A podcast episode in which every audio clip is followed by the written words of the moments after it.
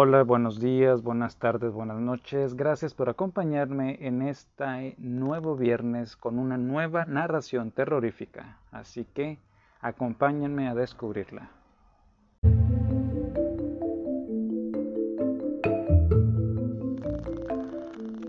Copelius, E. T. A. Hoffman. 1. Nathaniel Alotario. Supongo que estaréis muy inquietos porque he pasado mucho tiempo sin escribiros. Mi madre disgustada, Clara, imaginándose que estoy viviendo en un torbellino de placeres y que he olvidado enteramente su dulce imagen tan profundamente grabada en mi corazón y en mi alma. Pero no es así. Cada día, a cada hora del día, pienso en todos vosotros y la encantadora figura de Clara aparece sin cesar en mis sueños. Sus ojos transparentes me dirigen dulces miradas y su boca me sonríe como en otro tiempo cuando iba a veros. Ay, cómo hubiera podido escribiros en la violenta disposición de espíritu en que me encontraba y que turbaba mi mente. Algo espantoso ha penetrado en mi vida. Los sombríos presentimientos de un provenir cruel y amenazador se extienden sobre mi cabeza como negras nubes que los rayos del sol no pudiesen atravesar. ¿Es necesario que explique lo que ocurrió? Sí, lo comprendo, pero con solo pensar en ello me parece oír a mi alrededor risas burlonas. Ah, mi querido Lotario, ¿cómo hacerte comprender, aunque solo sea una parte, hasta qué punto ha turbado mi vida lo que me ocurrió hace pocos días? Si estuvieses aquí conmigo, podrías verlo con tus propios ojos. En cambio, ahora estoy seguro de que me considerarás un visionario. Pocas palabras, la horrible visión que he tenido y cuya influencia mortal intento en vano evitar, consiste simplemente en que hace pocos días, exactamente el 30 de octubre a mediodía, un vendedor de barómetros entró en mi habitación y me ofreció sus instrumentos. No le compré nada y lo amenacé con arrojarlo por la escalera, de lo que se libró alejándose rápidamente sospecharás que algunas extrañas circunstancias que han influido notablemente en mi vida prestan a este pequeño incidente una importancia que no tiene. Así es, en efecto. Estoy reuniendo todas mis fuerzas para explicarte con calma y paciencia algunas aventuras de mi niñez que te aclararán todo esto. En el momento de empezar, me parece verte reír y oigo a Clara diciendo, ¿qué niñerías? Reíd, os lo ruego, reíros de mí desde el fondo de vuestro corazón, os lo suplico. Pero Dios mío, mis cabellos se erizan y me parece que os conjuro burlaros de mí en el delirio de la desesperación como Franz Moore conjuraba a Daniel. Pero volvamos a nuestro tema. Excepto en las horas de las comidas, mis hermanos y yo veíamos muy poco a nuestro padre. Su profesión le ocupaba mucho tiempo. Después de la cena, que se servía a las 7, siguiendo la antigua costumbre, nos reuníamos todos en el gabinete de trabajo de mi padre y nos sentábamos alrededor de una mesa redonda. Mi padre fumaba y bebía lentamente un gran vaso de cerveza. A menudo nos explicaba historias maravillosas y se excitaba tanto con su narración que dejaba apagar su larga pipa. Yo estaba encargado de volver a encenderla y me gustaba mucho hacerlo. Muchas veces nos dejaba libros ilustrados y permanecía silencioso e inmóvil en su sillón, soltando nubes de humo que nos envolvían a todos en una espesa niebla. Durante aquellas veladas mi madre permanecía muy triste y apenas oía tocar las nueve, exclamaba, Vamos, pequeños, a la cama. El hombre de la arena va a llegar. Me parece que ya le oigo. Y en efecto se oían unos pasos en la escalera. Debía ser el hombre de la arena. En cierta ocasión, aquel ruido me asustó más que de ordinario y dije a mi madre mientras nos llevaba a la cama, Mamá, ¿quién es ese hombre de la arena tan malo que viene todos los días? ¿Cómo es? El hombre de la arena. No existe, me respondió mi madre. Cuando digo que viene, solo significa que tenéis sueño, que los párpados se os cierran involuntariamente, como si os hubieran arrojado arena a los ojos. La respuesta de mi madre no me satisfizo en absoluto y en mi imaginación infantil creía adivinar que negaba la existencia del hombre de la arena solamente para tranquilizarnos. Pero yo le oía todos los días subir la escalera, lleno de curiosidad, impaciente por asegurarme la existencia de aquel hombre. Pregunté finalmente a la vieja criada que cuidaba de mi hermanita pequeña quién era aquel personaje, Vamos, mi pequeño Nathaniel, me respondió. Pero tú no lo sabes. Es un hombre malo que todas las noches va a visitar a los niños que no quieren acostarse y les arroja un puñado de arena a los ojos para hacerles llorar sangre. Después los mete en un saco y los lleva a la luna para divertir a sus hijitos, los cuales tienen el pico muy torcido como los búhos y les pican en los ojos hasta matarlos.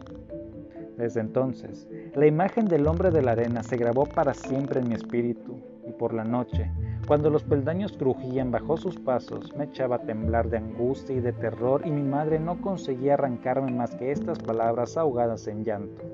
El hombre de la arena, el hombre de la arena. Me encerraba corriendo en una habitación y aquella terrible aparición me atormentaba toda la noche. Cuando ya fui bastante mayor para comprender que la historia de la vieja criada no era cierta, el hombre de la arena seguía siendo para mí, a pesar de todo, un espectro amenazador. Casi perdí el dominio de mí mismo cuando le oía subir hacia el gabinete de mi padre. Algunas veces su ausencia se prolongaba, otras sus visitas menudeaban, y así pasaron dos años. No conseguía acostumbrarme a aquella extraña aparición y la sombría figura de aquel hombre desconocido no palidecía en mi mente. Sus relaciones con mi padre me preocupaban cada día más y el deseo de verlo aumentaba en mí con los años. El hombre de la arena me había abierto las puertas a lo maravilloso por las que el espíritu de los niños penetra tan fácilmente. Nada me gustaba tanto como las horribles historias de genios, demonios y brujas, pero de todas aquellas aventuras, de todas las apariciones horribles y maravillosas, la que dominaba en mí era siempre la imagen del hombre de la arena, cuya figura dibujaba sobre las mesas, los armarios, las paredes y siempre bajo las formas más repulsivas. Cuando alcancé la edad de 10 años, mi madre destinó una habitación para mí solo. Aquella habitación estaba próxima al gabinete de mi padre. Cada vez que en el momento en que el reloj daba las 9 se oían los pasos del desconocido, nos obligaban a retirarnos. Desde mi cuarto le oí entrar en el gabinete de mi padre y poco después me parecía como si un vapor oloroso y extraño se esparciera por toda la casa. La curiosidad me empujaba cada vez más a conocer al hombre de la arena. Una vez abrí la puerta y me deslicé por el pasillo, pero no pude oír nada, porque el forastero había cerrado la puerta. Por fin, arrastrado por un deseo irresistible, decidí ocultarme en el gabinete de mi padre para esperar. Por el mal humor de mi padre y la tristeza de mi madre, comprendí una noche que esperaban al hombre de la arena. Simulé un cansancio extremado y abandonando la habitación antes de las nueve, fui a ocultarme en un pequeño nicho practicado detrás de la puerta. La puerta giró sobre sus goznes y sonaron unos pasos lentos y amenazadores que se dirigían desde el vestíbulo a la escalera. Mi madre y mis hermanos se levantaron y pasaron por delante de mí. Abrí suavemente, muy suavemente la puerta del gabinete de mi padre. Estaba sentado como de costumbre, en silencio y de espaldas a la entrada. No se dio cuenta de mi presencia y me deslicé ligeramente por detrás de él para ocultarme bajo la cortina que tapaba un armario donde se guardaban sus vestidos. Los pasos iban acercándose. El hombre tosía, resoplaba y murmuraba extrañamente. El corazón me latía de expectación y terror. Junto a la puerta, unos pasos sonoros, un golpe violento y el gemido de los goznes al girar. Involuntariamente asomé la cabeza con precaución. El hombre de la arena estaba en el centro de la habitación, frente a mi padre. El resplandor de las velas iluminaba su rostro. El hombre de la arena, el terrible hombre de la arena, era el anciano abogado Copelius, que algunas veces se sentaba a nuestra mesa. Pero la figura más horrible no me hubiese aterrorizado más que la de Copelius. Imagínate un hombre de anchas espaldas que sostenían una enorme cabeza informe, una faz amarillenta, unas cejas grises y espesas bajo las cuales relampagueaban dos ojos verdes y redondos como los de los gatos, y una nariz gigantesca colgaba sobre los labios gruesos. Su boca sinuosa se deformaba más aún cuando intentaba sonreír. Dos manchas lívidas se extendían por sus mejillas y entre sus dientes irregulares escapaban unos sonidos sordos y extraños. Copelius solía llevar un vestido color ceniza, cortado a la antigua, chaqueta y pantalones del mismo color, medias negras y zapatos con hebillas. Su pequeña peluca que apenas le tapaba el cogote terminaba en, dos rizos que se apoyaban en las orejas grandes y muy rojas y se perdía dentro de una bolsa negra y alargada que se agitaba como un péndulo en su espalda, dejando ver la hebilla de plata que sujetaba su lazo. Su figura constituía un conjunto repulsivo y horrible, pero a los niños lo que más nos llamaba la atención en él eran sus velludas manos, grandes y huesudas. Si tocaba algo con ellas, no repugnaba. Él se había dado cuenta de esto y se complacía tocando los pasteles y las frutas que nuestra madre nos ponía en el plato. Disfrutaba viendo llenársenos los ojos de lágrimas y se complacía con la privación que nos imponía la repugnancia que nos inspiraba su persona. Lo mismo hacía cuando los días de fiesta nuestro padre nos permitía tomar un poco de vino. Cogía el vaso y se lo llevaba a los labios lívidos, riéndose de nuestro llanto y nuestras quejas. Solía llamarnos los bichos. En su presencia no nos estaba permitido pronunciar ni una sola palabra, y maldecíamos de corazón a aquel personaje odioso y enemigo, que envenenaba el menor de nuestros placeres. También nuestra madre parecía odiar como nosotros al repugnante Copelius. Al menos lo cierto era que apenas aparecía, perdía su suave alegría y adoptaba un aire sombrío y grave. Nuestro padre se comportaba con él como si Copelius hubiese sido un ser de un orden superior, de quien hay que soportarlo todo y evitar que se enoje. Siempre se le ofrecían sus platos favoritos y se abrían en su honor algunas botellas de la reserva. Al ver a Copelius comprendí que nadie más que él podía ser el hombre de la arena. Pero a partir de entonces, el hombre de la arena ya no fue para mí el logro del cuento de mi niñera que se llevaba a los niños a la luna y los ofrecía a sus hijitos de pico de búho. No, era una odiosa y fantástica criatura quien donde quiera que apareciese llevaría consigo el dolor, el tormento y la angustia, y que causaba un daño real y duradero yo estaba como hechizado y seguía asomando la cabeza entre las cortinas, exponiéndome a ser descubierto y cruelmente castigado. Mi padre recibió solemnemente a Copelius. Manos a la obra, exclamó éste con voz sorda, quitándose la chaqueta. Mi padre, con aire sombrío, se despojó de su bata, y ambos endosaron sendas vestiduras negras que les llegaban hasta los pies. No pude ver de dónde habían sacado aquellos vestidos, mi padre abrió la puerta de un armario y vi que éste ocultaba un nicho en el que había un horno. Copelio se acercó y una llamarada azul se elevó del hogar. A aquella luz aparecieron un buen número de raros utensilios. Pero, Dios mío, qué extraña metamorfosis se había apoderado en la fisionomía de mi padre. Un dolor violento y apenas contenido parecía haber trasmudado la expresión honesta y leal de sus rasgos, que aparecían contraídos satánicamente se parecía a Copelius. Este blandía unas tenazas incandescentes con las que atizaba el fuego. Creí ver a su alrededor algunas figuras humanas sin ojos. En su lugar aparecían unas cavidades negras y profundas. Ojos, ojos, ojos, gritaba Copelius con la voz sorda y amenazadora. Vacilé y me desplomé en el suelo, presa de un violento terror. Copelius me cogió. Un bicho, un bicho, dijo rechinando los dientes horriblemente, y me colocó sobre el horno cuya llama abrazaba ya mis cabellos.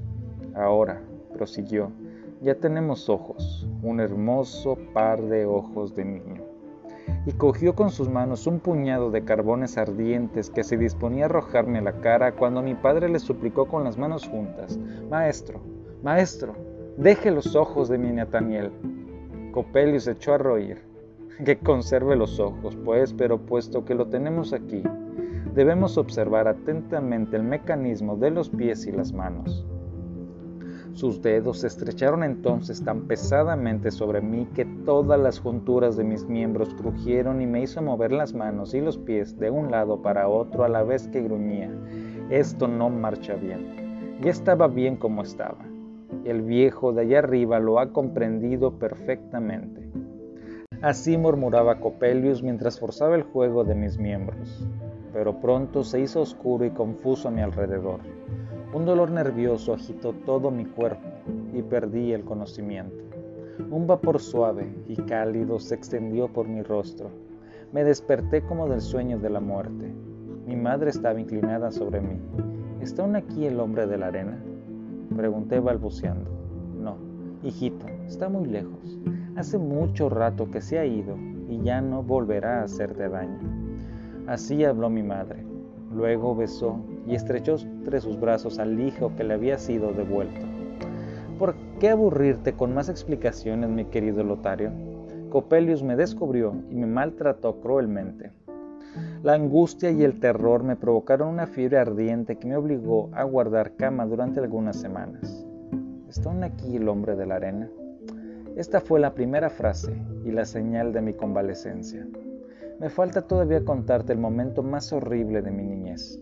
Cuando lo haya hecho, te convencerás de que no se puede acusar a mis ojos si todo me parece incoloro en la vida porque una nube sombría se ha interpuesto entre mí y todos los objetos, y solo mi muerte podrá disiparla.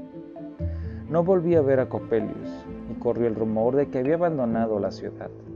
Un año más tarde, siguiendo nuestra antigua costumbre, nos encontrábamos sentados alrededor de la mesa redonda. Nuestro padre estaba muy alegre y nos contaba innumerables anécdotas regocijantes que le habían ocurrido durante los viajes que realizara en su juventud. En el momento en que el reloj dio las nueve, oímos rechinar los goznes de la puerta de la casa y unos pasos extraordinariamente pesados que se dirigían desde el vestíbulo a la escalera. Es Copelius, dijo mi madre, palideciendo. Sí, es Copelius, repitió mi padre con la voz entrecortada. Las lágrimas asomaron a los ojos de mi madre. Querido, ¿es inevitable? Por última vez, respondió mi padre. Te lo juro, vete. Vete con los niños. Buenas noches. Me quedé petrificado sin aliento. Al verme inmóvil, mi madre me cogió por el brazo. Ven, Nathaniel, me dijo. Me dejé conducir a mi cuarto. Procura estar tranquilo y duerme, me dijo mi madre al dejarme. Pero agitado por un terror invencible, no podía cerrar los párpados. El horrible y odiado Copelius se aparecía a mi imaginación con los ojos relampagueantes sonriendo hipócritamente. En vano intentaba alejar su imagen. Poco después de medianoche se oyó un fuerte golpe, como la detonación de un arma de fuego. La casa tembló sobre sus cimientos y la puerta se cerró con estrépito. Escopelius, exclamé, fuera de mí, y salté de la cama. Llegaron a mi oído unos lamentos y corrí al gabinete de mi padre. La puerta estaba abierta y se percibía un vapor asfixiante. Una criada gritaba, El Señor, el Señor. Delante del horno encendido sobre el pavimento se hallaba mi padre, muerto, con el rostro demudado. Mis hermanas, arrodilladas a su alrededor, lanzaban gritos de dolor y mi madre había caído desmayada junto a su esposo. Copelius, monstruo infame, has asesinado a mi padre, exclamé fuera de mí. Dos días más tarde, cuando el cuerpo de mi padre fue depositado en el ataúd, sus facciones habían recobrado la serenidad y la calma. Este hecho suavizó mi dolor porque me hizo pensar que su alianza con el infernal Copelius no le había conducido a la condenación eterna. La explosión había despertado a los vecinos. El suceso causó sensación y las autoridades reclamaron la presencia de Copelius, pero este había desaparecido de la ciudad sin dejar rastro. Cuando te diga, mi querido amigo, que aquel vendedor de barómetros era el miserable Copelius, comprenderás el horror que experimenté al verle. Vestía de otra forma, pero los rasgos de Copelius están demasiado grabados en mi espíritu para que no le reconozca. Además, Copelius no ha cambiado su nombre. Finge ser un mecánico piemontés y se hace llamar Giuseppe Coppola. Estoy decidido a vengar la muerte de mi padre, sea como sea. No hables a mi madre de este desagradable encuentro. Saluda a la encantadora Clara. Escribiré cuando esté más tranquilo. 2. Clara y Nathaniel. Aunque hace mucho tiempo que no me escribes, estoy segura de que me llevas en tu espíritu y en tus pensamientos, porque seguramente estarías pensando en mí cuando queriendo enviar tu última carta a mi hermano Lotario, la dirigiste a mi nombre. Lo abrí con alegría y no me di cuenta de mi error hasta que leí a mi querido Lotario. Sé que no debí seguir leyendo, que debí entregar la carta a mi hermano, Más de una vez me has reprochado mi temperamento apacible, tanto según tú que si la casa se derrumbara antes de escapar me entretendría arreglando una cortina mal colocada. Sin embargo, en esta ocasión apenas podía respirar y me parecía que todo daba vueltas a mi alrededor. Temblaba y ardía en deseos de saber cuáles eran las desgracias que se habían cruzado en tu vida. Separación eterna, olvido, alejamiento de ti. Todos estos pensamientos me herían como puñaladas. Leí la carta y volví a leerla inmediatamente. Tu descripción del repugnante Copelius es horrible, Así me enteré por vez primera de la terrible muerte de tu padre. Mi hermano, a quien entregué finalmente lo que le pertenecía, intentó calmarme, pero no lo consiguió. La imagen de este Giuseppe Coppola no se apartó de mí y casi me avergüenza confesarte que ha conseguido turbar mi sueño hasta hoy tan tranquilo y profundo. Pero pronto al día siguiente se me presentó todo de otra manera. No te enfades conmigo, pues, mi querido Nathaniel. Si Lotario te dice que a pesar de tus funestos presentimientos a propósito de Copelius, mi serenidad no se ha alterado. Te diré sinceramente lo que pienso. A mi parecer, toda tu horrible historia ha sido elaborada en tu interior y es muy poca la parte que el mundo exterior y real toma en ella. El viejo Copelius era sin duda poco atractivo y odiaba a los niños. Despertó en vosotros, niños, a la sazón, un verdadero horror hacia él. Tu mente infantil relacionó naturalmente al terrible hombre de la arena de tu niñera con Copelius, el cual fue el fantasma de tus primeros años. Sus entrevistas nocturnas con tu padre no tenían otra finalidad sin duda que la de realizar experimentos de alquimia, lo cual afligía a tu madre por el gasto que representaba. Además, estos experimentos, que sin duda debían suscitar en él esperanzas engañadoras, le apartarían del cuidado de su familia. Tu padre se causó seguramente la muerte por su propia imprudencia y no hay que acusar a Copelius. ¿Sabes que he preguntado a nuestro vecino el boticario si en los experimentos químicos estas explosiones pueden causar la muerte? Me ha contestado afirmativamente, descubriéndome con profusión de detalles cómo podría ocurrir tal cosa y citándome una serie de nombres raros que no he podido retener en la memoria. Sé que te enojarás conmigo y dirás, en esta alma glacial no entra ni un solo de los rayos misteriosos que con frecuencia envuelven a los hombres con sus alas invisibles. No sabe ver más que la superficie coloreada del globo y se alegra como un niño a la vista de los frutos de dorada piel que encierran un veneno mortal. Mi querido Nathaniel, ¿no crees que el sentimiento de un poder enemigo que actúa de un modo funesto sobre nuestro ser puede penetrar también en las almas risueñas y serenas? Perdóname si, joven como soy, me atrevo a expresar mi opinión acerca de semejante lucha. Tal vez no me sea posible encontrar las palabras adecuadas para expresar mis sentimientos, y te burlarás no de mis ideas, sino de mi poca habilidad para exponerlas. Si hay, en efecto, un poder oculto que a traición clava sus garras enemigas en nuestro pecho para arrastrarnos por un camino peligroso que de otro modo no hubiéramos seguido, si existe realmente tal poder, debe plegarse a nuestros gustos y conveniencias, porque sólo así obtendrá nuestro crédito y ocupará en nuestro corazón el lugar que necesita para llevar a cabo su obra. Si somos lo bastante fuertes y valientes para reconocer el camino al que deben conducirnos nuestra vocación y nuestras inclinaciones y seguirlo con calma y seguridad, nuestro enemigo interior perecerá en sus esfuerzos por engañarnos. Lotario agrega que el poder de las tinieblas al cual nos entregamos crea a menudo en nosotros unas imágenes tan atractivas que somos nosotros mismos los que producimos el principio destructor que nos devora. Es el fantasma de nuestro propio yo, cuya influencia actúa sobre nuestra alma y nos arroja al infierno. Yo no entiendo exactamente las últimas palabras de Lotario, cuyo sentido únicamente presiento, pero creo firmemente que todo esto es muy cierto. Te lo ruego, aparta por completo de tu mente el abogado de Copelius y el vendedor de barómetros Giuseppe Coppola. Convéncete de que esas figuras extrañas no tienen la menor influencia sobre ti. Solo tu creencia en su poder puede hacerlas poderosas. Si cada línea de tu carta no demostrase la profunda exaltación de tu espíritu, si tu estado no me afligiese hasta lo más profundo de mi corazón, podría burlarme alegremente de tu hombre de la arena y tu abogado alquimista. Sé libre, espíritu débil, libérate. Me he jurado a mí misma ser tu ángel guardián y expulsar a los odiosos cópola con mi risa si intentan volver a turbar tus sueños. No temo en absoluto ni a él ni a sus asquerosas manos, y no permitiré que ensucie mis golosinas ni que arroje arena a los ojos. Hasta siempre, mi querido Nathaniel. 3. Nathaniel a Lotario. Me ha disgustado mucho que Clara, por un error debido a una distracción mía, haya abierto el sobre que contenía mi carta.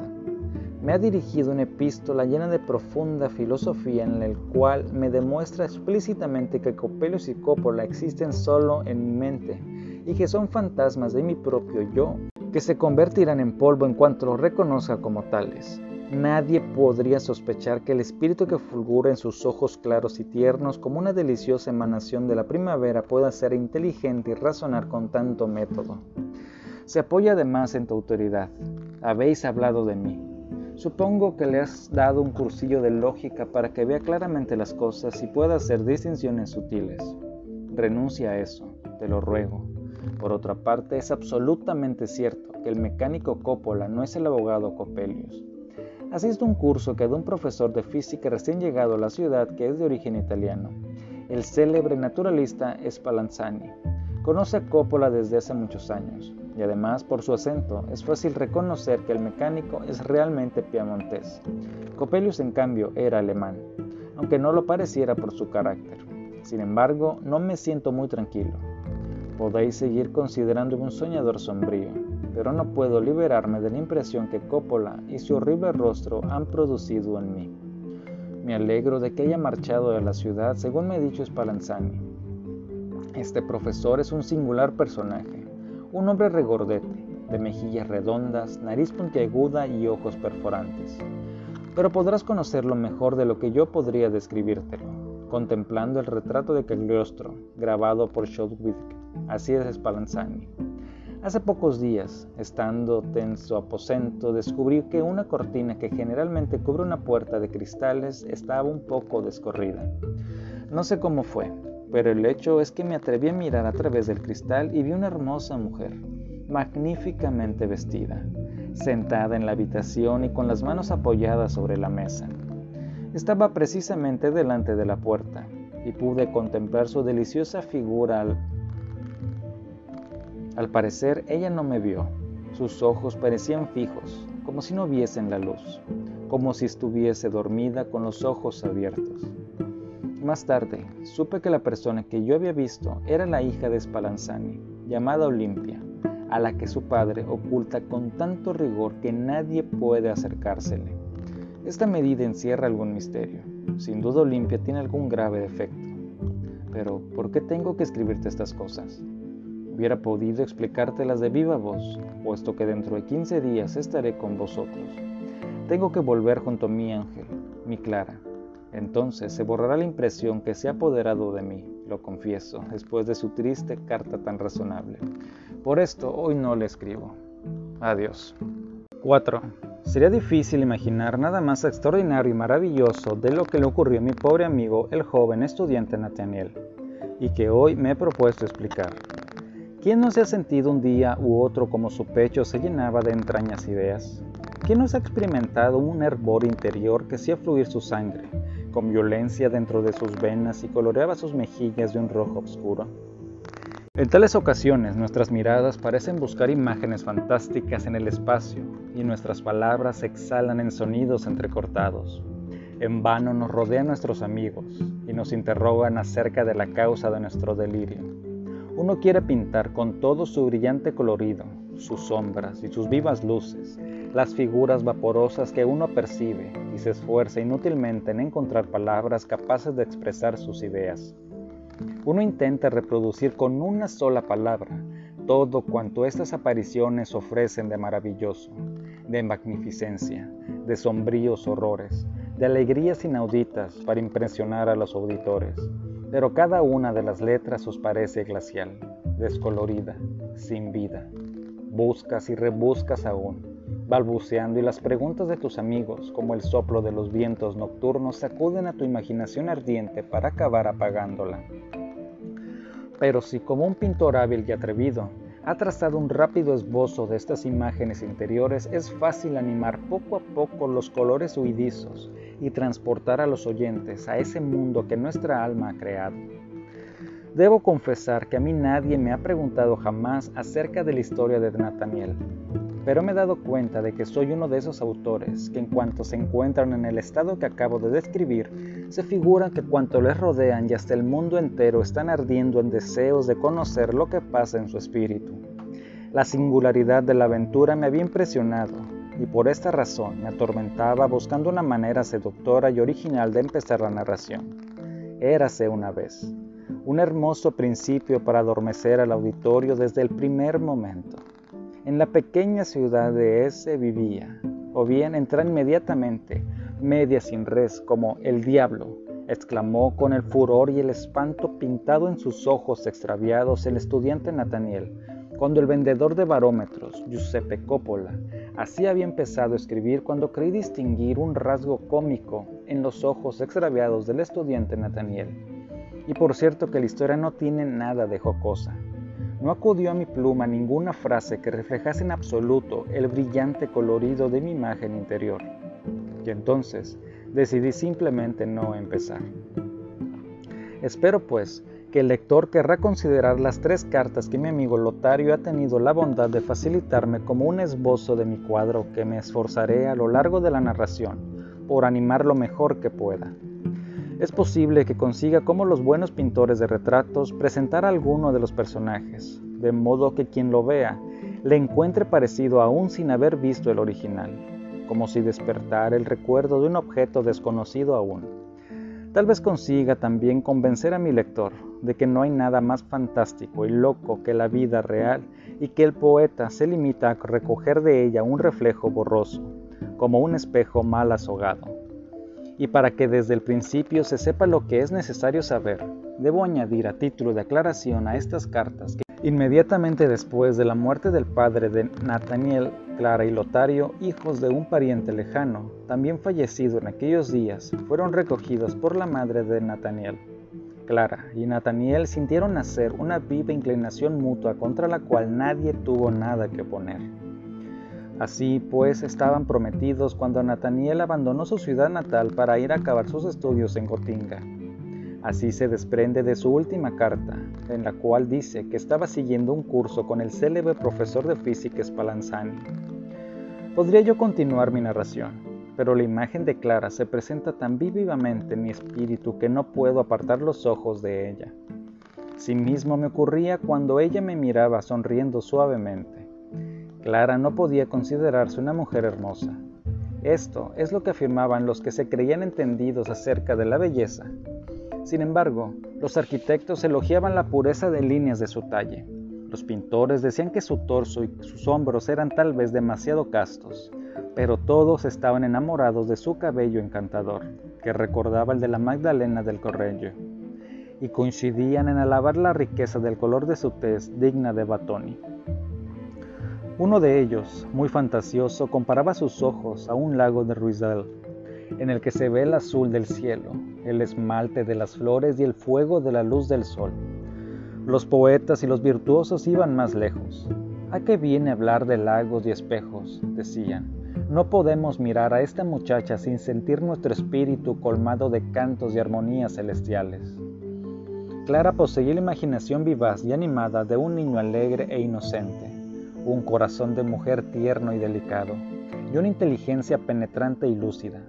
Los espíritus ligeros y presuntuosos no triunfaban en el trato con ella, pues conservando su temperamento silencioso y modesto, la mirada de la joven y su sonrisa irónica parecían decir, Tristes sombras como sois, pretendéis pasar a mis ojos por figuras nobles, llenas de vida y sabia. Por esto, algunos acusaban a Clara de ser fría, prosaica e insensible, mientras que otros, más sagaces, apreciaban en mucho a la encantadora muchacha. Sin embargo, nadie tenía tan alto concepto de ella como Nathaniel, quien cultivaba las ciencias y las artes con placer y empeño. Clara quería a Nathaniel con todas las fuerzas de su corazón. Su separación le causó las primeras tristezas. Con qué alegría se arrojó a sus brazos cuando volvió a la casa paterna, como lo había anunciado en su carta a Lotario. Lo que Nathaniel esperaba ocurrió. En cuanto vio a su prometido, olvidó al abogado Copelius y la carta metafísica de Clara que le había sorprendido. Sus cuidados desaparecieron como por encanto. Sin embargo, Nathaniel estaba en lo cierto cuando escribió a su amigo Lotario. La figura del repugnante Coppola había ejercido una influencia funesta sobre su espíritu. Desde los primeros días de su estancia, pudo observarse que Nathaniel había cambiado de modo de ser. Se entregaba a sombríos ensueños y se comportaba de un modo extraño. Para él, la vida consistía únicamente en sueños y presentimientos. Hablaba constantemente del destino de los hombres. Creyéndose libres, son juguetes de ciertos poderes invisibles a los que no pueden escapar. Iba aún más lejos y afirmaba que era una locura creer en el progreso de las artes y las ciencias fundados en nuestras fuerzas morales, pues la exaltación sin la cual nuestras fuerzas creadoras no existen, no provenían de nuestra alma, sino de un principio exterior, sobre el cual no podemos dominar. Clara no estaba de acuerdo con estas ideas místicas, pero en vano se esforzaba en refutarlas. Solamente cuando Nathaniel demostraba que Coppelius era el principio perverso que se había adherido a él desde el momento en que se había ocultado tras la cortina para observarle, y que aquel demonio enemigo turbaría sus dichosos amores de alguna forma cruel. Clara decía gravemente, sí, Nathaniel, Copelius es un principio enemigo que turbará nuestra dicha si no lo expulsas de tu mente. Su poder reside en tu credulidad. Nathaniel, irritado al ver que Clara negaba la existencia del demonio y le atribuía su debilidad de espíritu, quiso probársela por medio de las doctrinas místicas de la demonología, pero Clara interrumpió la discusión con una frase indiferente, con gran pesar por parte de Nathaniel. Este pensó entonces que las almas frías encierran estos misterios sin saberlo ellas mismas, y que Clara pertenecía a esta naturaleza secundaria, en consecuencia, se juró hacer todo lo posible para iniciarla en tales secretos. Al día siguiente, por la mañana, mientras Clara preparaba el desayuno, se acercó a ella y empezó a leerle algunos pasajes de sus libros místicos. Pero, mi querido Nathaniel, dijo Clara después de prestar atención algunos instantes, ¿qué me dirías si te considerase como el principio malvado que actúa contra mi café?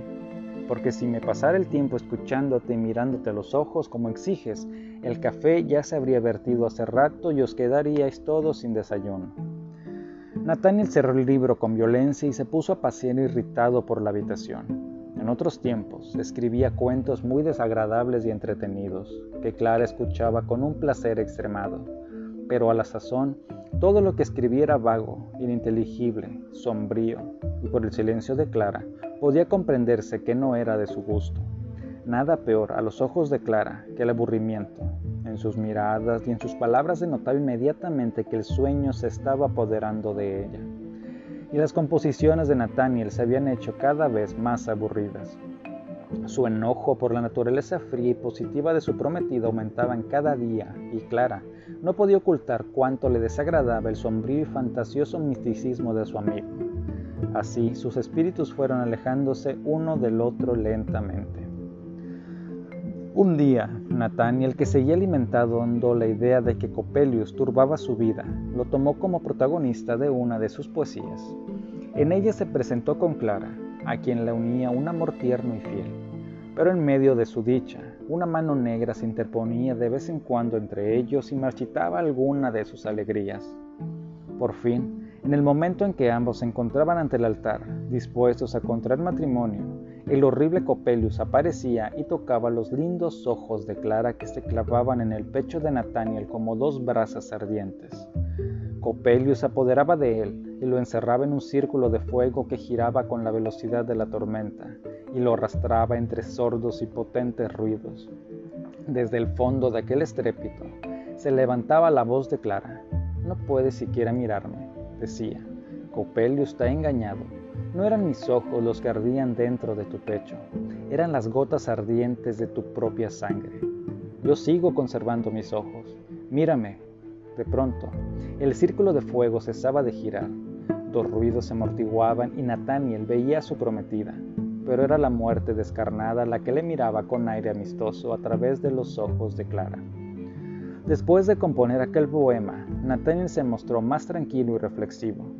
Limó y perfeccionó cada uno de los versos, y como si estuviera sometido al yugo de las formas métricas, no cejó hasta que el conjunto resultó puro y armonioso. Pero cuando hubo terminado su tarea y releyó las estrofas, el horror se apoderó de él y exclamó asustado, qué espantosa voz me parece oír en estos versos. Creyó que había conseguido componer un poema muy notable y le pareció que el espíritu glacial de Clara se inflamaría con su lectura, sin darse cuenta de que lo que deseaba era llenar su alma de imágenes horribles y de presentimientos funestos para su amor. Nathaniel y Clara se hallaban en el pequeño jardín de la casa. Ella estaba muy contenta porque desde hacía tres días Nathaniel, ocupado con sus versos, no la había atormentado con sus predicciones y sus ensueños. Por su parte, Nathaniel hablaba con vivacidad y parecía más alegre que de costumbre. Clara le dijo, ahora vuelvo a reconocerte por fin. Hemos conseguido expulsar ese odioso Copelius. Entonces, Nathaniel se acordó de que llevaba sus versos en el bolsillo. Sacó el cuaderno donde estaban escritos y empezó a leer. Clara, esperando que se trataría de una composición aburrida, como solían ser últimamente, y resignándose por adelantado, se puso a hacer calceta tranquilamente pero a medida que los negros nubarrones se amontonaban sobre ella, fue abandonando su tarea para mirar fijamente a Nathaniel. Este prosiguió sin interrumpirse, con las mejillas ardientes y los ojos llenos de lágrimas, hacia el final. Su voz fue debilitándose y cuando acabó cayó en un abatimiento profundo. Cogió la mano de Clara y repitió varias veces su nombre suspirando. Clara le estrechó suavemente contra su pecho y le dijo con voz grave, Nathaniel, mi querido Nathaniel, Arroja al fuego esta loca y absurda historia. Nathaniel se levantó bruscamente y exclamó rechazando a Clara, Lejos de mí, estúpida autómata, y escapó corriendo. Clara se echó a llorar amargamente. Ah, exclamó, nunca me he amado puesto que no me comprende. Nunca me ha amado puesto que no me comprende. En aquel momento, Lotario llegaba al bosquecillo y Clara se vio obligada a explicarle lo que acababa de ocurrir. Lotario quería a su hermana con toda su alma. Las palabras que había pronunciado Nathaniel excitaron su furor y la antipatía que le producía los ensueños de Nathaniel se convirtió en una indignación profunda. Corrió a encontrarle y le reprochó tan duramente la insolencia de su conducta para con Clara que el fogoso Nathaniel no pudo contenerse ya más. Uno llamó a otro fatuo insensato y fantasioso y ese le contestó, acusándole de ser materialista y vulgar. El duelo era inevitable. Decidieron reunirse la mañana siguiente detrás del jardín y batirse según los usos académicos con espada corta. Se separaron con aire sombrío. Clara había oído parte de la violenta discusión y previó lo que realmente debía ocurrir. En el lugar del desafío, Lotario y Nathaniel se despojaron de sus levitas y se colocaron uno frente al otro con los ojos relampagueantes de un ardor asesino. Súbitamente Clara abrió la puerta del jardín y se interpuso entre ellos. Tendréis que matarme antes de luchar. Locos, matadme, matadme. No quiero sobrevivir a la muerte de mi hermano o de mi prometido. Lotario dejó caer su espada y bajó los ojos en silencio. Pero Nathaniel sintió renacer en su interior todo el fuego de su amor. Volvió a ver a Clara como en otro tiempo, y soltando la espada, la arrojó a sus pies. Podrás perdonarme algún día, mi querida Clara, mi único amor. Lotario, hermano mío, olvidarás mis ofensas. Lotario se arrojó a sus brazos. Los tres se abrazaron llorando y se juraron permanecer unidos eternamente por el amor y la amistad. Nathaniel tenía la sensación de haberse librado de un enorme peso y de haber encontrado asistencia contra las funestas influencias que obraban en su vida. Después de tres días llenos de felicidad, Pasados en compañía de sus amigos, volvió a Gotinga, donde debía pasar un año antes de volver a su ciudad natal y establecerse en ella definitivamente. Ocultaron a la madre de Nathaniel todo lo referente a Copelius porque sabían que no podía pensar sin aterrorizarse en aquel hombre a quien atribuía la muerte de su esposo. 5. ¿Cuál sería la sorpresa de Nathaniel cuando al dirigirse a su residencia vio que la casa entera había ardido y que no quedaba de ella más que un montón de escombros alrededor de los cuales se levantaban las cuatro paredes desnudas y ennegrecidas? Aunque el fuego se había iniciado en el laboratorio del químico, situado en el piso bajo, los amigos de Nathaniel habían conseguido penetrar valerosamente en su habitación y salvar sus libros, sus manuscritos y sus instrumentos, que trasladaron a otra casa, donde habían alquilado una habitación para Nathaniel. Este tardó algún tiempo en darse cuenta de que vivía precisamente frente a frente del profesor Spallanzani y al principio no dedicaba gran atención a Olimpia, cuya figura podía distinguir perfectamente desde su aposento. Aunque sus rasgos no podían apreciarse muy bien a causa de la distancia. Pero acabó por extrañar el hecho de ver que Olimpia permanecía durante horas enteras en la misma posición, exactamente igual como la viera un día a través de la puerta cristalada, ociosa, con las manos apoyadas en una mesita y los ojos invariablemente dirigidos hacia él. Nathaniel se confesaba a sí mismo que jamás había visto una belleza como aquella, pero la imagen de Clara ocupaba su corazón y permaneció indiferente a la vista de Olimpia. Únicamente de vez en cuando dirigía una mirada furtiva por encima del libro que estaba leyendo hacia la hermosa estatua. Esto era todo. Un día llamaron discretamente a la puerta mientras estaba escribiendo a Clara. A su invitación la puerta se abrió y apareció la figura repugnante de Coppola, un escalofrío recorrió el cuerpo de Nathaniel, pero recordando lo que Spallanzani le había dicho a propósito de su compatriota Coppola y lo que había prometido a Clara en relación con el hombre de la arena, Coppelius se avergonzó de su debilidad infantil y realizó un esfuerzo sobrehumano para dirigirse con naturalidad al recién llegado. No deseo comprar ningún barómetro, amigo, le dijo. Vamos, déjeme solo, por favor. Pero Coppola, Avanzó hasta el centro de la habitación y le dijo con voz ronca y contrayendo la boca para formar una horrible sonrisa, ¿no desea comprar ningún barómetro? Pues entonces puedo venderle ojos, hermosos ojos. ¿Ojos, dices? exclamó Natalia fuera de sí. ¿Cómo puedes vender ojos? Rápidamente, Coppola dejó los barómetros y hurgando en el interior de un inmenso bolsillo, extrajo de él algunos anteojos que depositó sobre la mesa. Aquí tiene anteojos, anteojos para calarse en la nariz. Ojos, buenos ojos, señores, repitió con su acento piamontés. Mientras hablaba, seguía extrayendo más anteojos del bolsillo, en tanta cantidad que la mesa donde los depositaba y en la que daba un rayo de sol brilló súbitamente como un mar de fuegos prismáticos. Millares de ojos parecían acetear con miradas llameantes a Nathaniel, quien no podía separar los suyos de la mesa. Coppola no cesaba de amontonar anteojos, y aquellas miradas, cada vez más numerosas, centelleaban formando como un haz de rayos sangrientos que iban a perderse sobre el pecho de Nathaniel. Este, aterrorizado, se abalanzó sobre Coppola y detuvo su brazo en el momento en que hundía de nuevo su mano en el bolsillo para extraer de él más anteojos, aunque toda la mesa estaba cubierta de ellos. Basta, basta, hombre terrible, le gritó. Coppola se deshizo suavemente de él, riendo burlonamente y diciendo, Vamos, vamos, yo sé que no son para usted, señores, pero aquí tiene unos hermosos prismáticos. Y en un abrir y cerrar de ojos hizo desaparecer todos los lentes y extrajo de otro bolsillo una multitud de impertinentes y prismáticos de todos los tamaños. En cuanto desaparecieron los anteojos, Nathaniel se tranquilizó y acordándose de Clara, se convenció a sí mismo de que todas aquellas apariciones nacían en su propio cerebro. Coppola dejó de ser a sus ojos un mágico y un espectro horrible para convertirse en un honrado óptico cuyos instrumentos nada ofrecían de sobrenatural. Y para hacer olvidar su extraño comportamiento, decidió comprarle alguna cosa. Escogió unos lindos prismáticos de bolsillo y para probarlos se acercó a la ventana. Jamás había usado un instrumento cuyos lentes fuesen tan exactos y tan bien combinados para aproximar los objetos sin destruir la perspectiva y para reproducirlos con toda exactitud. Involuntariamente enfocó los prismáticos hacia la habitación de Spallanzani. Olimpia, como de costumbre, estaba sentada ante la mesita, con las manos apoyadas en ella. Por primera vez, Natalia se dio perfecta cuenta de la belleza de sus rasgos. Solo los ojos permanecían extrañamente fijos, como muertos, pero a medida de que iba mirando a través de los prismáticos, parecía que los ojos de Olimpia se animasen con unos rayos húmedos. Era como si el punto visual se hubiese animado súbitamente y sus miradas se hacían cada vez más brillantes y animadas. Nathaniel, perdido en la contemplación de la celestial Olimpia, estaba encadenado a la ventana como por un hechizo. Algo lo despertó de sus ensueños.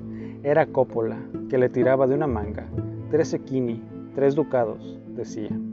Nathaniel había olvidado por completo al óptico. Le pagó inmediatamente el precio que pedía. ¿Verdad que son unos lindos prismáticos? Lindos, ¿verdad? dijo Coppola, soltando una carcajada estruendosa. Sí, sí, respondió Nathaniel de mal humor. Adiós amigos, váyase, váyase.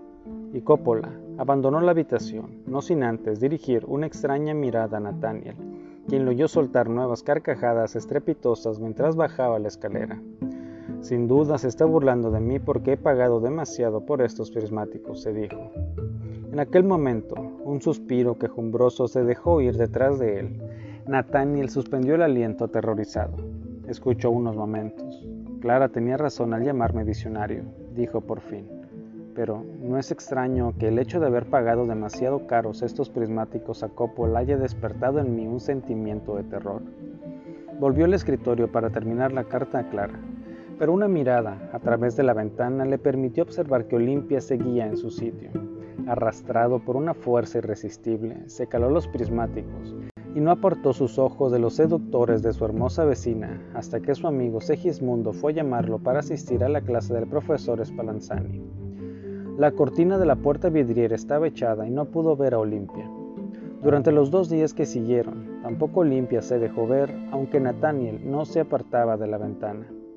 Al tercer día, las persianas de la ventana parecieron cerradas. Desesperado, ardiendo de deseos, salió de la ciudad. La imagen de Olimpia flotaba ante él por todas partes. La veía en cada árbol, en cada matorral, y lo miraba con ojos relampagueantes desde el fondo de las claras ondas de los riachuelos. La imagen de Clara se había borrado enteramente de su alma. No pensaba más que en Olimpia y se lamentaba. Asto brillante de mi amor, ¿por qué te has alzado para desaparecer súbitamente y dejarme en una noche profunda? 6. Al volver a su aposento, Nathaniel observó una gran agitación en la mansión del profesor. Las puertas estaban abiertas y unos hombres entraban muebles, las ventanas del primer piso estaban abiertas también, y las criadas atareadas iban de una parte a otra armadas con largas escobas, y carpinteros y tapiceros hacían resonar la casa con sus martillazos. Nathaniel se detuvo asombrado en medio de la calle. Segismundo le dijo riendo, Bueno, ¿qué me dices del viejo Spallanzani? Nathaniel le respondió que no sabía absolutamente nada del profesor, pero que le sorprendía extraordinariamente el tumulto que reinaba en aquella casa, ordinariamente tan tranquila y apacible. Segismundo le comunicó entonces que Spallanzani daba una fiesta al día siguiente, consistente en un concierto y baile, y que la mitad de la universidad estaba invitada a ella. Corría la especie de que el profesor presentaría en público por vez primera a su hija Olimpia, a la que hasta entonces había mantenido oculta todas las miradas con un cuidado extremo. Nathaniel encontró en su cuarto una invitación, y el día siguiente acudió con el corazón alborotado a la casa del profesor y a la hora fijada, cuando los coches empezaban a fluir y los salones resplandecían de luz. La reunión era numerosa y brillante. Olimpia apareció vestida con gran riqueza y un gusto excelente. Todos admiraban la perfección de sus formas y de sus rasgos sus hombros, ligeramente redondeados, y la finura de su talle, como de avispa, tenía una gracia extraordinaria, pero todos pudieron notar una extraña vacilación en su forma de andar que suscitó algunas críticas. Se atribuyó esta rareza a la turbación que le causaba la presencia de tantos desconocidos. El concierto empezó. Olimpia tocó el piano con una habilidad excepcional y cantó con una voz tan clara y argentina que parecía el sonido de una campana de cristal. Nathaniel estaba sumido en un hechizo profundo. Se encontraba entre las últimas filas de espectadores y el resplandor de las bujías le impedía contemplar a la perfección los rasgos de Olimpia. Procurando no ser visto, sacó los prismáticos de Coppola y miró a la hermosa cantatriz. ¡Qué delirio fue el suyo! Pudo ver entonces que las miradas del encantador Olimpia buscaban las suyas y que las expresiones amorosas de su canción parecían dirigirse a él. Las brillantes notas sonaban en los oídos de Nathaniel como el estremecimiento celestial del amor dichoso, y cuando la canción llegó a su fin, no pudo evitar exclamar en su éxtasis, Olimpia, Olimpia. Todos los ojos se volvieron hacia Nathaniel y los estudiantes que estaban cerca se echaron a reír. El organista de la catedral lo miró, sombrío, y le hizo señal de que callara. El concierto había terminado e iba a empezar el baile, bailar con ella, con ella, esta era la meta de todos los deseos de Nathaniel. Pero ¿cómo podría reunir el valor necesario para invitarla a ella, la reina de la fiesta? Sin embargo, antes de que pudiera darse cuenta él mismo de lo que estaba ocurriendo, Se encontró junto a Olimpia cuando empezaba el baile y después de murmurar unas palabras le cogió una mano. La mano de Olimpia estaba helada y en cuanto la tocó, Nathaniel se sintió penetrado por un frío mortal. Pero después de mirar Olimpia, en cuyos ojos hablaba el amor, sintió que las arterias de aquella mano fría latían con violencia y que una sangre ardiente circulaba por aquellas venas glaciales. Nathaniel se estremeció y su corazón se llenó de amor. Ciñó con el brazo el talle de Olimpia y cruzó con ella la multitud de bailarines. Hasta entonces se había juzgado a sí mismo un bailarín consumado y muy atento a la orquesta. Pero la rítmica regularidad con que bailaba Olimpia le hizo comprender los fallos de su oído musical. Nathaniel no quiso bailar con nadie más y hubiera asesinado gustoso a quien se atreviera a invitar a Olimpia. Pero afortunadamente esto ocurrió solo dos veces y con gran sorpresa por su parte Nathaniel pudo bailar con ella toda la noche. Si Nathaniel hubiera podido ver algo más que a su Olimpia, hubiérase producido más de una riyerta, porque de los grupos de jóvenes escapaban murmullos burlones y risas apenas sofocadas, cuya causa permanecía ignorada. Exaltado por el baile y por el ponche, Nathaniel había abandonado su natural timidez.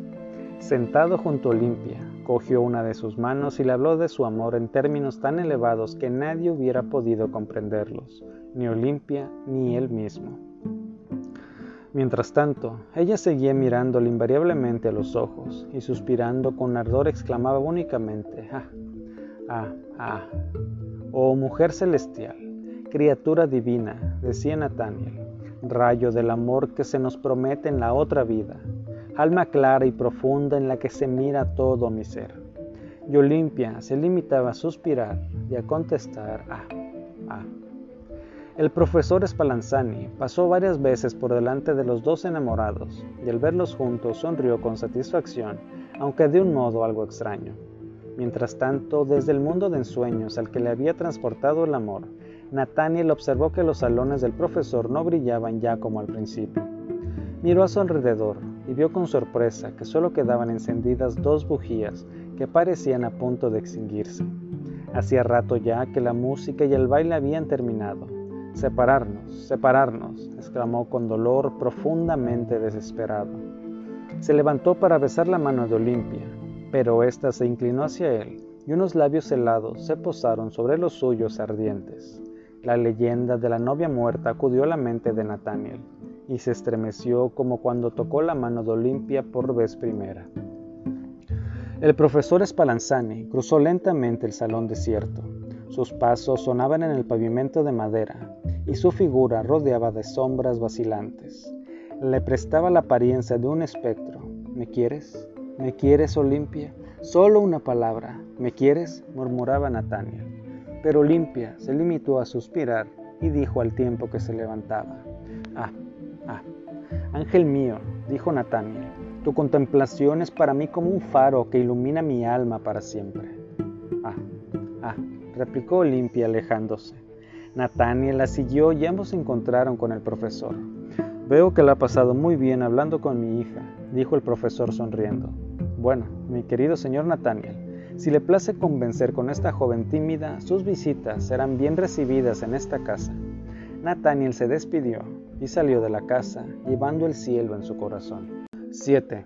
Al día siguiente, la fiesta del profesor Spallanzani constituyó el tema de todas las conversaciones. A pesar de que el profesor había hecho todo lo posible para que la reunión resultara espléndida, las críticas fueron numerosas y se dirigieron especialmente contra la embarada y silenciosa Olimpia, a la que consideraron absolutamente estúpida. A este defecto atribuyeron el hecho de que el profesor lo hubiese mantenido oculta hasta entonces. Nathaniel oyó estas opiniones con gran cólera, pero guardó silencio pensando que los que así hablaban no merecían que se les demostrase que era su propia estupidez la que les impedía conocer la belleza del espíritu de Olimpia. Hazme un favor, amigo mío, le dijo un día Segismundo. Dime cómo ha sido posible que un hombre sensato como tú se haya enamorado de esta autómata, de esta figura de cera. Nathaniel iba a estallar, pero se contuvo y respondió. Dime, Segismundo, ¿cómo es posible que los encantos de Olimpia hayan pasado inadvertido a tus ojos clarividentes, a tu alma abierta a todas las impresiones de lo bello? Pero me alegro de no tenerte por rival, porque de ser así, uno de los dos hubiera debido caer ensangrentado a los pies del otro. Segismundo comprendió los sentimientos de su amigo, habló de otra cosa y después de haber dicho que en amor no se podía juzgar, agregó, sin embargo, es curioso que la mayor parte de nosotros hayamos coincidido en juzgar a Olimpia. Nos ha parecido, no te enfades amigo mío, nos ha parecido faltada de vida y de alma. Su figura y su rostro son regulares, es cierto, y hasta podría pasar por bella si sus ojos le sirvieran de algo. Su forma de andar es rítmica, y cada uno de sus movimientos parece provocado por un engranaje que alguien pusiera en marcha. Sus ademanes, su canto, tienen este ritmo regular y desagradable que recuerda el funcionamiento de una máquina. Lo mismo parece cuando baila. Olimpia nos repele y no quisiéramos tener nada que ver con ella porque nos parece que pertenece al orden de seres inanimados y que solo finge vivir.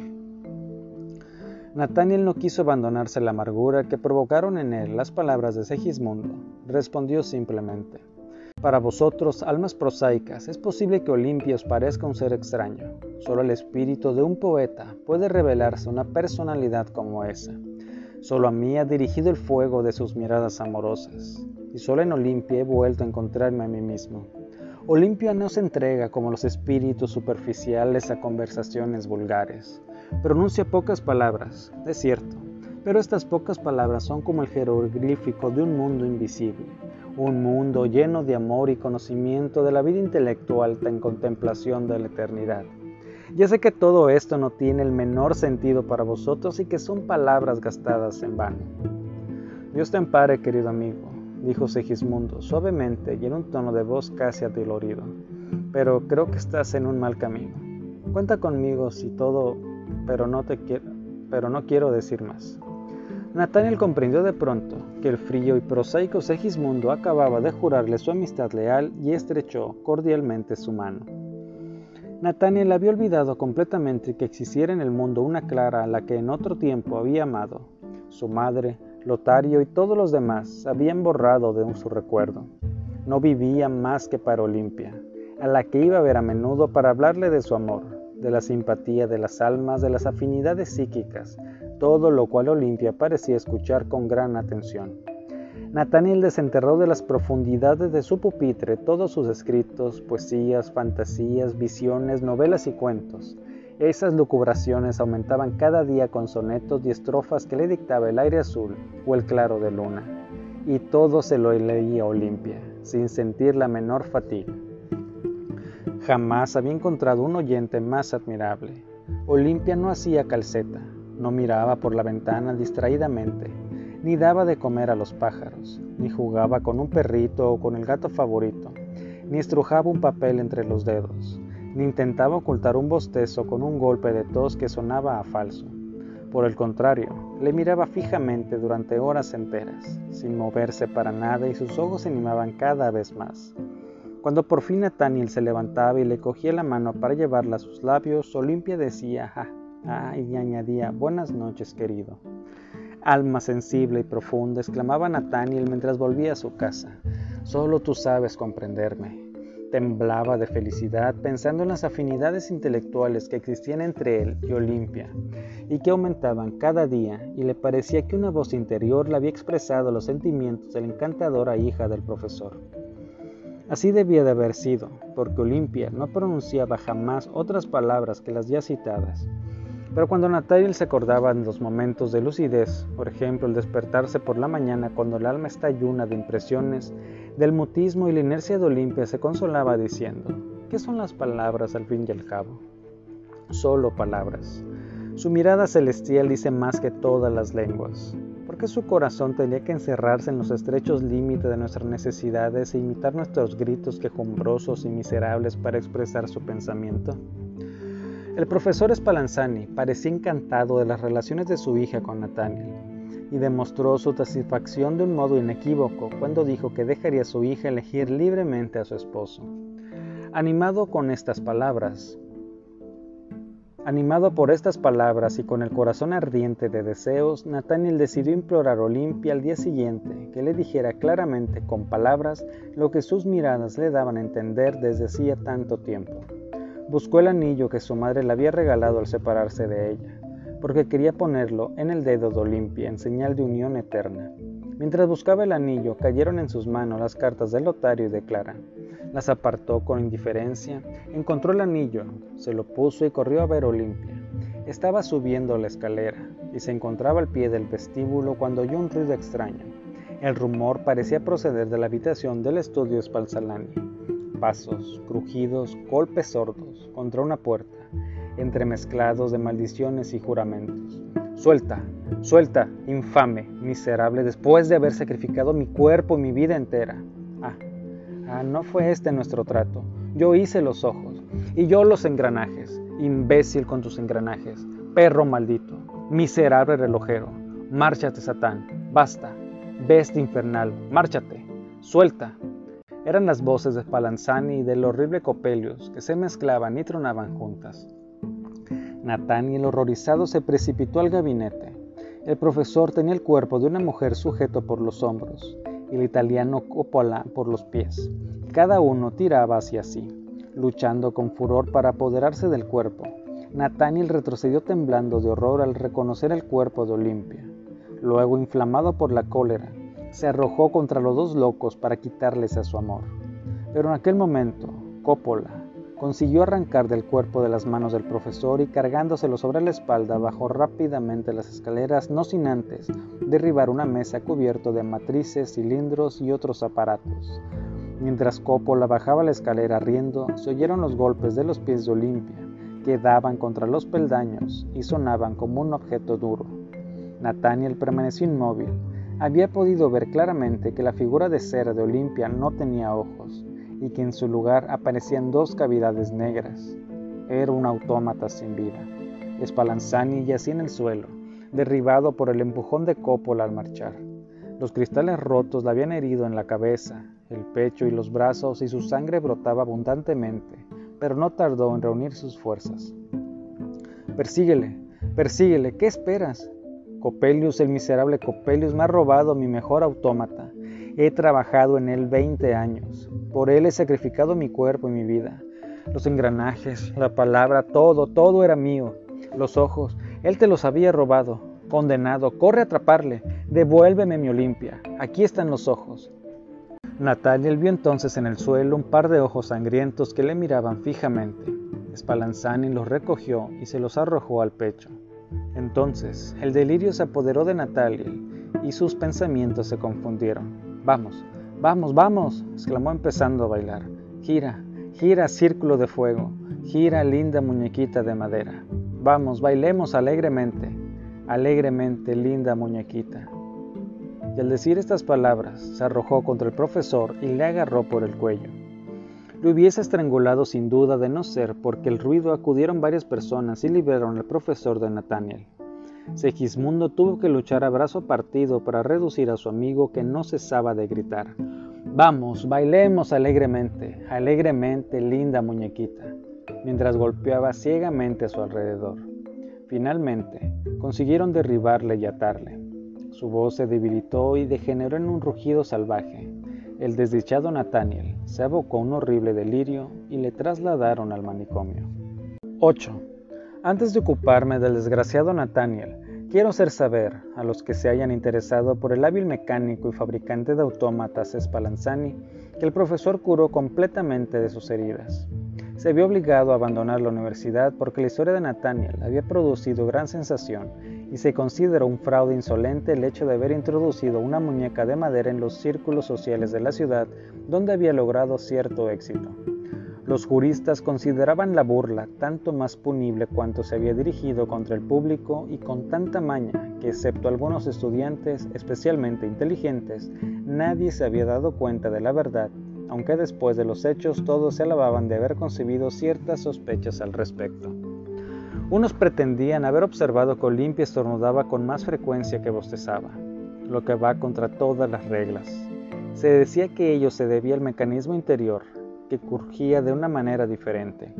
A este propósito, el profesor de poesía y elocuencia tomó un polvo de rapé, golpeó ligeramente sobre la cajita y dijo con aire solemne, Ninguno de ustedes ha encontrado el punto sobre el que descansa la cuestión, señores. Todo ha sido una alegría todo ha sido una alegoría, una metáfora continua, ¿comprenden? Sapientisat. Pero la mayor parte de las personas no se contentaron con aquella explicación. La historia del autómata había echado profundas raíces en su espíritu y se extendió entre ellos una terrible desconfianza hacia las figuras humanas. Muchos enamorados, para convencerse de que no se las sabían con un autómata, exigieron que sus novias bailasen sin seguir el compás y cantasen desafinando. Exigieron que hicieran calceta mientras les leían en voz alta y sobre todo las obligaron a hablar realmente, es decir, a que sus palabras entreñasen sentimientos e ideas, lo cual fue una causa de numerosas rupturas. Coppola había desaparecido antes que Spallanzani, Nathaniel se despertó un día como de un sueño penoso y profundo. Abrió los ojos y se sintió reanimado por un sentimiento de infinito bienestar, por un calor suave y celestial. Se hallaba acostado en su cuarto, en la casa de su madre. Clara estaba inclinada sobre él y junto a la cama se encontraba su madre y Lotario. Por fin, por fin, querido Nathaniel, nos has sido devuelto. Así hablaba Clara con la voz temblorosa de ternura, estrechando entre sus brazos a Nathaniel, cuyas lágrimas brotaban abundantes. Clara, Clara, exclamó Nathaniel, luchando entre el dolor y la alegría. Segismundo, que había velado fielmente junto a su amigo, entró en la habitación. Amigo, hermano mío, le dijo, Nathaniel estrechándole la mano, tampoco tú me has abandonado. Su locura había desaparecido sin dejar rastro y muy pronto los cuidados de su madre, de sus amigos y de su prometida le devolvieron las fuerzas. La dicha había entrado de nuevo en la casa. Un anciano tío, de quien nadie se acordaba, murió dejando a la madre de Nathaniel una extensa propiedad, situada en un paraje pintoresco no lejos de la ciudad. Decidieron trasladarse allí la madre, Nathaniel y Clara, con quien debía contraer matrimonio y lotario. Nathaniel aparecía más amable que nunca, había recobrado la ingenuidad de su niñez y apreciaba el alma pura y sencilla de Clara. Nadie recordaba, ni por azar, lo que le había ocurrido. Cuando Segismundo se dispuso a partir, Natania le dijo solamente, Por Dios, amigo mío, estaba en un mal camino, pero un ángel me ha conducido a tiempo por la ruta del cielo. Este ángel ha sido Clara. Segismundo no le permitió que siguiera hablando, temiendo que recayera en sus pensamientos antiguos. Llegó el momento en que los cuatro debían trasladarse a su propiedad. Durante todo el tiempo estuvieron recorriendo juntos la ciudad para hacer algunas compras. La alta torre del ayuntamiento arrojaba sus sombras sobre el mercado. Si subimos a la torre, podremos ver una vez más nuestras bellas montañas, dijo Clara. Y así lo hicieron. Nathaniel y Clara subieron a la torre. La madre volvió a la casa con la criada y Lotario, que no tenía ganas de subir tantos escalones, se quedó al pie de la torre.